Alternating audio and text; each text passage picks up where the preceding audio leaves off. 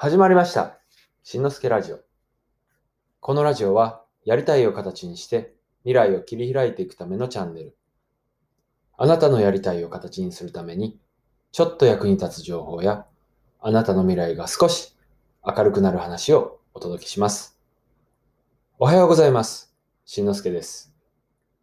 1月の22日金曜日。えーっと、今日は、今日も昨日に引き続きちょっと暖かいですね。うん。ただ、えーっと、今日は全国的にですかね、えー雨になりそうなので、えーお出かけの際は雨具の用意を忘れずに、え持っていくようにしてください。ということで、え本日、今回の放送ですが、えうまくやるために必要な3つのポイントというテーマでお送りします。えー自分は人と比べてうまくできないなって思ったりとか、上手な人を見ると羨ましいな自分もうまくやりたいなって思うことってありますよね。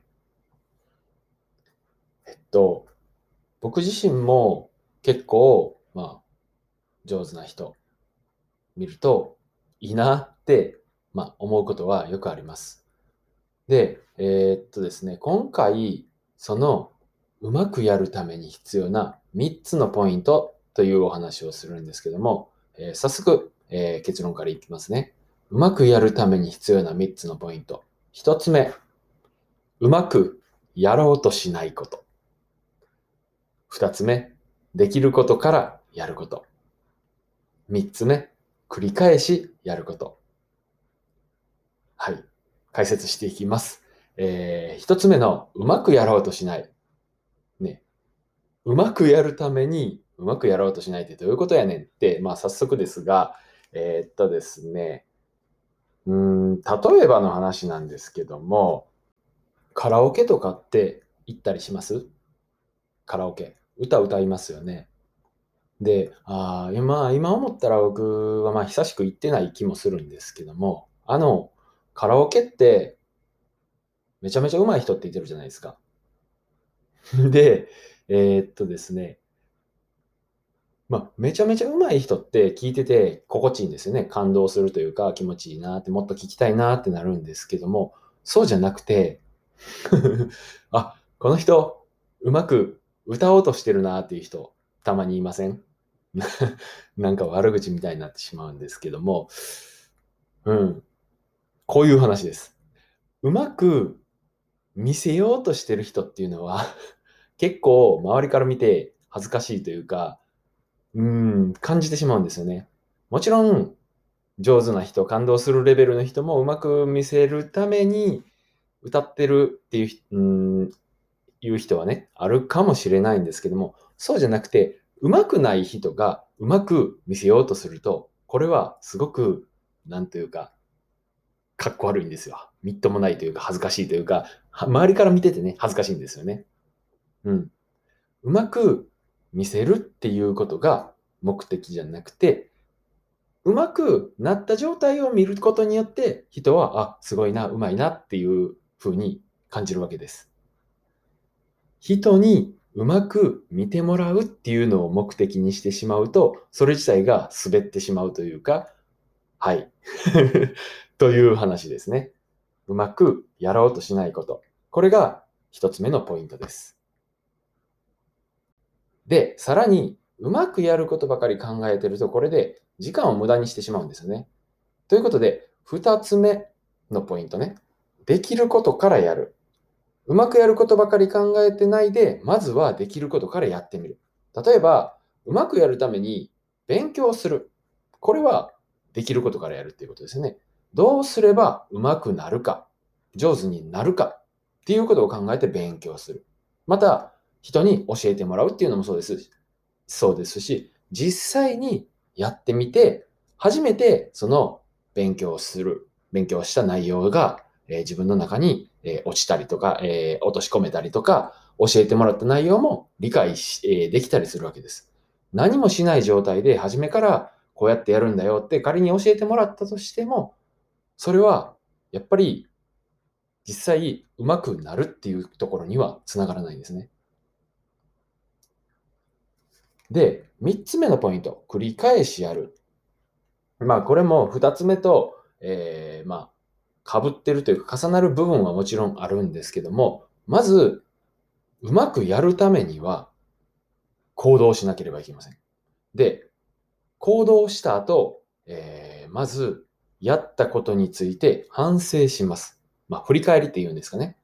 実際にやってみてどうだったか。で、その中で反省したことは反省したことを踏まえて、えー、っと、次にまた行動してみる。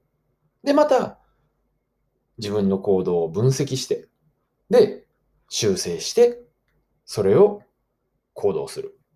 それの繰り返しなんです。えー、っとですね、うん、どんな例えがいいかな。うん、例えばスポーツ。まあ人によってやってきたスポーツなんかも、えー、様々だと思いますが、例えばね、うん、野球。野球で例えると、バットを振るっていう動作、一つとっても結構奥が深いんです。力を入れて振る。力を入れて振る。これは実は強いスイングができないんですよね。うん。力を、力強いスイングをするためには力を抜く必要があるんです。難しい話なんですけどね。